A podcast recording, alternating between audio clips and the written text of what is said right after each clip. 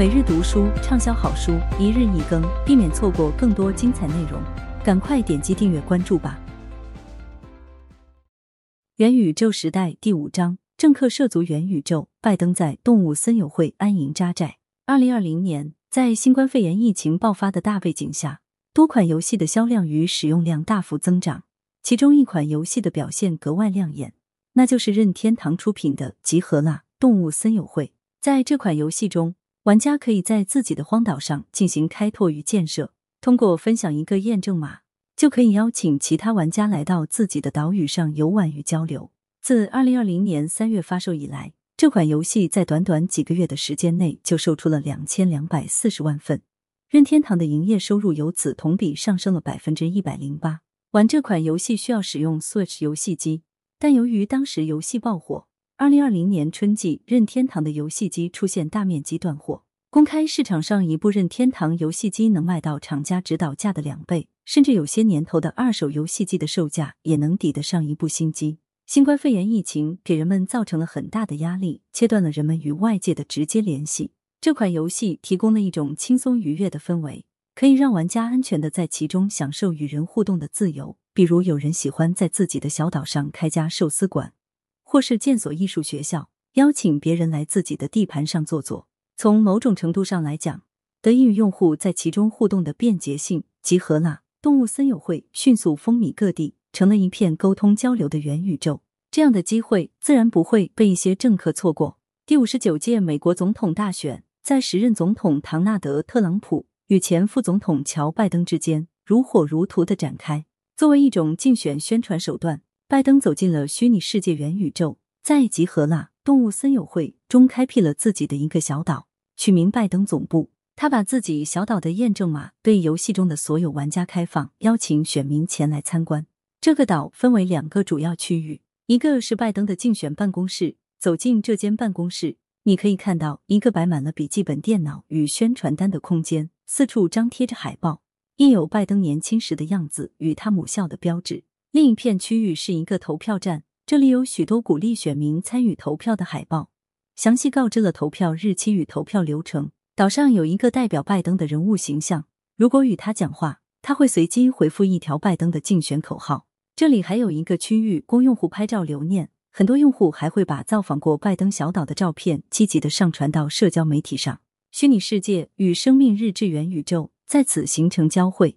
玩家参观拜登小岛的视频还被放到了 Twitch 视频网站上，供没有任天堂游戏机的选民观看。Twitch 与 YouTube 类似，是一个视频流媒体平台，只不过主要用来分享与游戏相关的视频。其实，拜登并不是第一个把元宇宙作为竞选阵地的人。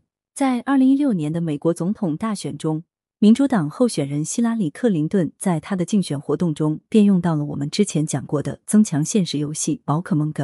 一直以来，报纸、电视辩论、公园、集市都是政客与选民进行沟通的主阵地。然而，年轻人已经很少去关注报纸、电视等传统媒体了。他们在元宇宙中花的时间远比在公园与集市中多。因此，政客与选民间的沟通模式也应做出相应调整。集合啦！动物森友会恐怕只是一个开始。元宇宙的未来与阴暗面故事五：未来会出现记忆交换与天堂服务器吗？记忆交换 （Memory Exchange）。是我在二零一八年七月写的一部小说。这部科幻小说描绘了现存的神经系统技术与某些指日可待的特殊技术给我们的生活与世界制造了什么样的冲突。我已经与韩国广播公司 KBS 达成一致，将这部小说拍成电视剧。记忆交换的时代背景可以理解为当今世界或不远的将来，是一个神经科学已经发展到一定程度的时代。一个叫做“王牌公司 ”The Company 的神秘组织销售各类神经科学技术产品，用来操纵人的记忆。王牌公司的多数创始人已经去世，但他们依然活在一个叫做“天堂服务器”的元宇宙中，延续着现实世界中的生活。天堂服务器可以说是将死之人的圣殿。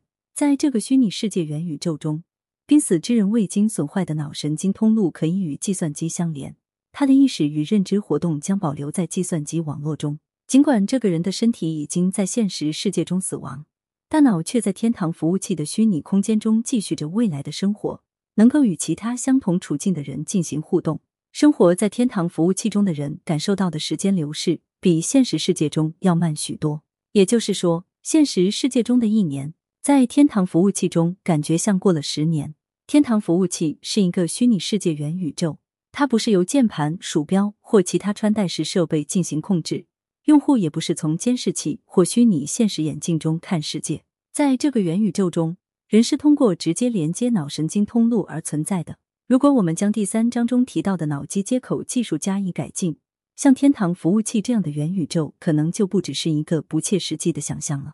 人类总想追求永恒的生命与无尽的创新，在这样的欲望推动下，我想技术的进步有可能会带我们来到这样一个元宇宙中。对天堂服务器与现实世界的关系感兴趣的读者朋友，可以读一读小说《记忆交换》。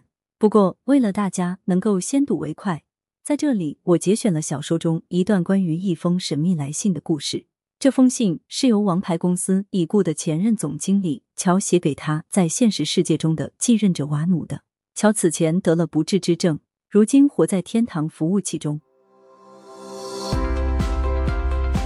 感谢您的收听，避免错过更多精彩节目，赶快点击订阅和关注吧。